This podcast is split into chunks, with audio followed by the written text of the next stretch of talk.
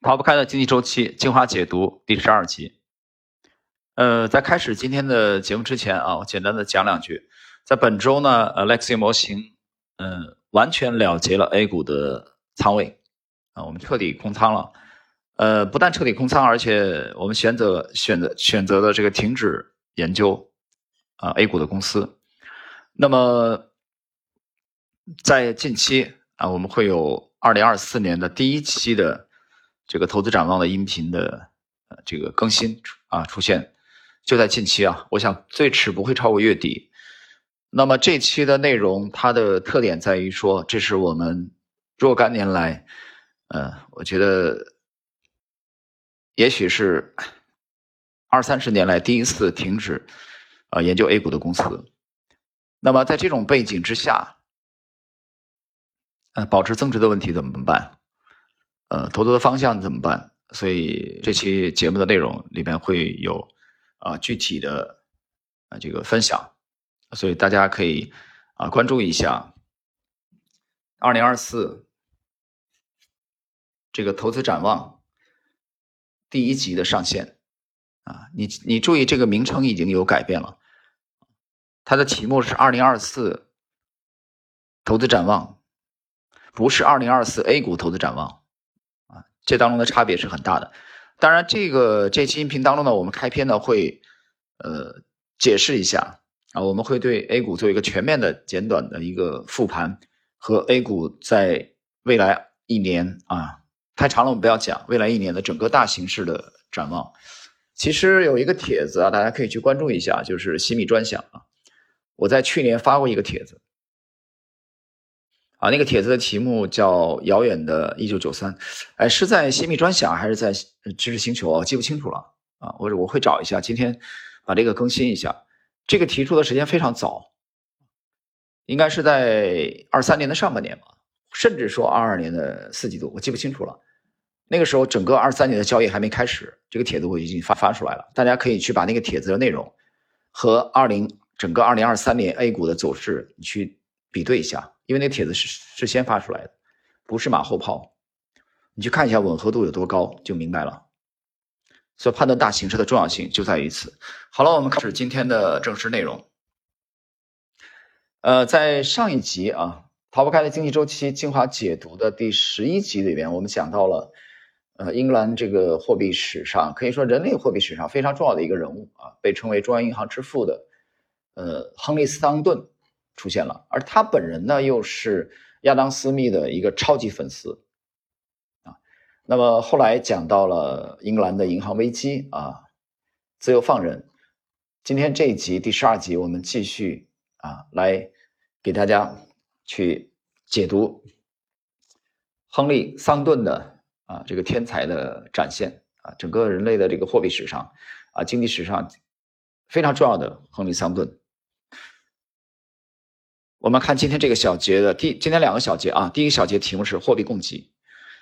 第二天，英国议会下院设立了一个委员会，着手调查追查问题的起因。上院隔天也成立了一个类似的委员会进行调查。前一个委员会召集了十九位证人，后者则召集了十六位证人。亨利·桑顿似乎是作为伦敦私人银行家的唯一代表参加了这两个委员会的听证。他提出的证据让人感到吃惊。他刚一开口。人们就觉得桑顿对银行的本质有了深刻理解，他清楚详细的指出了英格兰银行的责任，并且对中央银行政策工具箱里应有的工具进行了详细介绍。回想起来，我们知道至少有部分理由支持了他的证词。他开始利用夜晚与周末的时间写一本有关这个主题的书。这本书出版于1802年，书名为《大不列颠票据信用的性质和作用的探讨》。通常简称为大不列颠的票据信用，至今仍然 被认为是经济学历史上一部伟大的经典著作。作为当时仅有的几本著作之一，它比同时代其他著作的水平要高得多。然而，起初并没有人重视它，因为它从未强调过其观点是多么新颖和具有原创性。实际上，这部著作的观点是新颖的、原创的，直到如今。书中所解释的许多原理依然被看成是信用啊（括弧或者货币理论）的精髓，并且桑顿在今天常常被称为中央银行之父。这正是约翰劳曾经热切希望得到的头衔。遗憾的是，菲利普·奥尔良把他的计划变成了人们的狂怒。停顿一下啊，呃，这里涉及到了三个人物啊，亨利·桑顿、约翰·劳啊，就是密西西比计划的始作俑者，呃，也是法国纸币危机这个纸币的天才的啊，呃，梦想家也好，方案提出者也好，还有就是这个跟在约翰·劳的协助下。制造一手制造了这个密西西比危机、法国纸币危机的菲利普·奥尔良大公，啊，大家去把这三个人物串起来啊。我们继续来看，约翰劳阐述了货币需求的概念，桑顿紧随其后，把所有不同的信用手段看成一个整体。今天经济学家通常会谈到的货币供给，即被定义为一些货币手段的加总啊，例如 M2，其构成包括纸币与硬币、个人与企业的持。支票账户以及较短时间的定期储蓄、存款等其他账户，但是在桑顿之前，习惯的做法是对各种流动性的来源进行单独分析。因此，桑顿创造了一个强大的分析工具，用来考察货币总量（括弧流动性）、货币流通速度（括弧由坎蒂隆所提出）。啊，坎蒂隆就是法国那位非常呃出色的投机高手。两次的这个在投机泡沫的啊中后期及时的逃顶，而且参与的也比较早啊，顶尖的高手与利率之间的相互影响。下面是他的一些观察结果：第一，高利率可以防止资本外逃或者吸引国外的流动性啊，这个吸引国外流动性这个很很容易理解啊，因为这个资本都是逐利的嘛。第二，高利率可以吸引民众将部分资金存放到银行账户上，通过维持高利率。中央银行就可以降低流通速度，吸收货币，从而给经济活动降温。与此相反，低利率将会增加货币供给，并且刺激经济活动。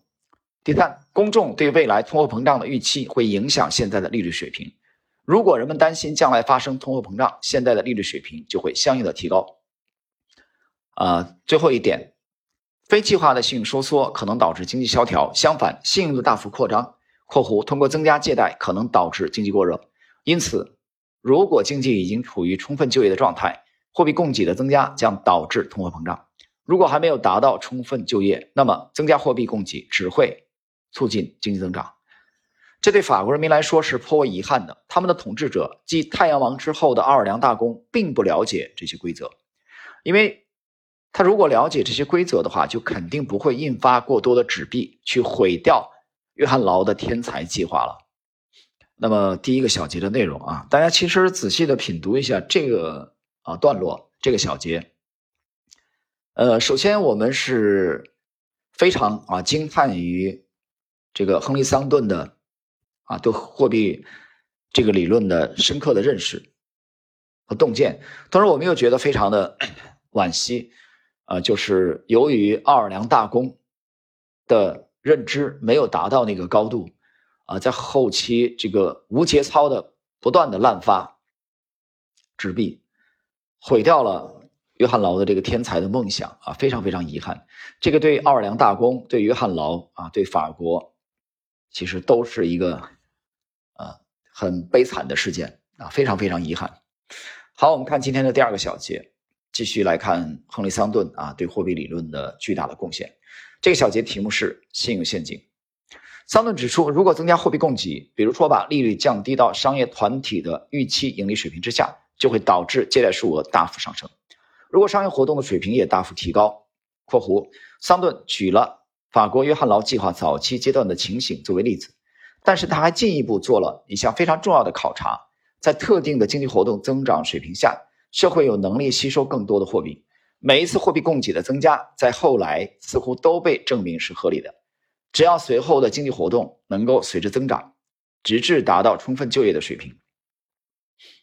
那么问题的关键也就在这里。因为这种情况会导致中央银行在对危险毫无察觉之时，过多的增加货币供给，而当他察觉的时候，已经太迟了。换句话说，信用体系是不稳定的。增加信用似乎（括弧欺骗性的证明了信用增加的合理性），相反，减少信用似乎也证明了信用减少的合理性。诚然，这种内在不稳定性的观点与私密看不见的手的概念有着显著的差异。它表明经济运行具有自我脱轨的能力（括弧由于正向反馈，正向经济具有自我复轨的能力一样啊，恢复的复，轨道的轨）。如此一来，看不见的手就不止一只了，而是有两只。如果说桑顿的著作已经包含了世界上第一个经济周期理论，那是有争议的，而且大多数人可能不会同意。但是他的确已经接近了这块领地。各位，呃，今天的两个小节啊，继续在讲亨利·桑顿啊。第一个小节货币供给，呃，谈到了亨利·桑顿的主要的理论啊，一些结论啊，一些理论的贡献，谈到了这高利率，谈到了通胀和这个非计划的信用收缩可能导致经济萧条。第二小节讲这个信用陷阱的后半段，呃，已经实际上给。亨利·桑顿在历史上的地位啊，做了一个呃评价啊，这个评价是相对比较中肯的，就是桑顿的著作和他的观点和他的这个研究，已经非常接近于来构建人类历史上第一个经济周期理论了。而经济周期是我们这本书的重中之重，这本书的中心思想。你去看每一个这个泡沫，这个它对应了相应的这个周期。这个周期的轮回，这个周期轮回背后又是什么呢？我个人认为是人性，人性的贪婪和恐惧，啊，所以这是一个非常非常有趣的现象，而这个现象呢，又可以被呃职业的投机者或者投资者所利用，呃，用来趋利避害。好了，各位，那么在下一集啊，第十三集当中，逃不开的经济周期的进化解读啊，我们会给大家介绍萨伊定律。那么也就是，如果我的记忆无误的话，在奥派啊，我们之前这个专辑里提了很多啊，无论是这个帕拉梅斯的这个西班牙的这个传奇的基金经理那本